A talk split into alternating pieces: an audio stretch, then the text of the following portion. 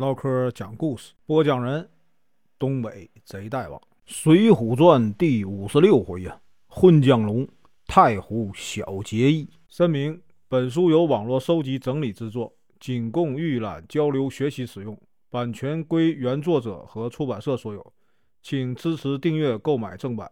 如果你喜欢，点个红心，关注我，听后续。上回说到。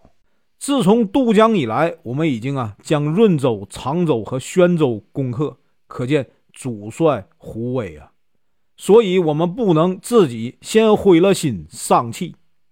宋江听了，心情啊才好了一些。今天啊，咱继续啊往下说。吕思香带领败兵啊，又逃到了苏州，向三大王啊方茂诉说了战败的经过，说呀。宋军十分的厉害呀，难以抵挡。方茂听了大怒，要杀这个吕思香。部下纷纷的劝阻，他才作罢，派这个吕思香啊带五千人去打探敌人的情况。命令啊刘云、张威、徐芳、郭世广、吴福、苟正、真诚和昌茂等啊八名猛将。带领五万人马呀迎敌，他亲自啊前往督战。吕思香率领军队啊前往无锡县，在城外啊与宋兵相遇了。吕思香出阵呢挑战，要求宋江啊亲自啊迎战。宋军派这个徐宁啊出战，和这个吕思香打了二十多个回合呀，一枪将这个吕思香啊刺死。双方军队呐喊着混战在了一起，李逵、鲍旭、项冲、李衮等人呢，一起啊杀向敌阵，把这个吕四香的部众啊杀得大乱。这个时候呢，方茂啊率兵赶来了，得知吕四香啊战死，心中大怒，派这个八名猛将啊同时就杀出来。宋江呢，派出关胜、花荣、徐宁、秦明。朱仝、黄信、孙立、郝思文呢，迎战对方八人。这十六个，都是英勇善战的大将啊！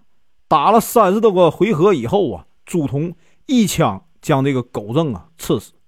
方茂呢一看不行，立刻收兵，返回了苏州城，将这个城门呢紧紧的关闭，准备好啊硬攻雷石、炮石等啊器具，坚守城池。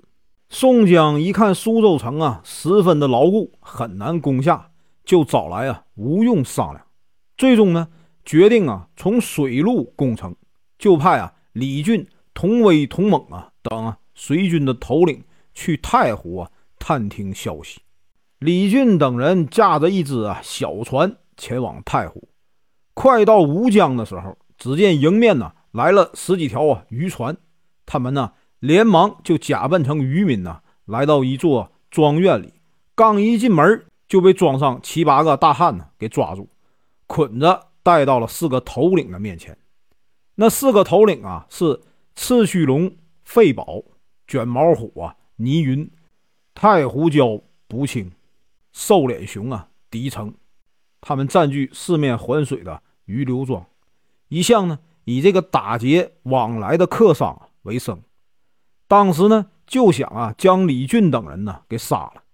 李俊心想：我曾经啊，在这个浔阳江上做了许多年劫财害命的事儿，没想到呢，如今呢，在这里丢了性命罢了。他边想啊，边叹了口气，对这个同威、同猛说：“今日啊，是我连累啊你们兄弟。”二童说：“哥哥，不要这么说，我们就算呢真的死了，也值了。”只是呢，兄长的大名啊被埋没了。三个人互相看看，都挺起胸膛啊，等着死。那四人呢都是好汉，听他们呢这么说，觉得他们都不是寻常人，连忙啊就问李俊等人呢：“你们三个是什么人呢？”李俊呢说了姓名，原来是梁山好汉。那四个人连忙啊给他们松绑，扶他们到了屋里啊坐下。下拜请罪，介绍了自己的情况。李俊三人见这四个好汉呢，也是十分讲义气，就和他们呢结拜为兄弟。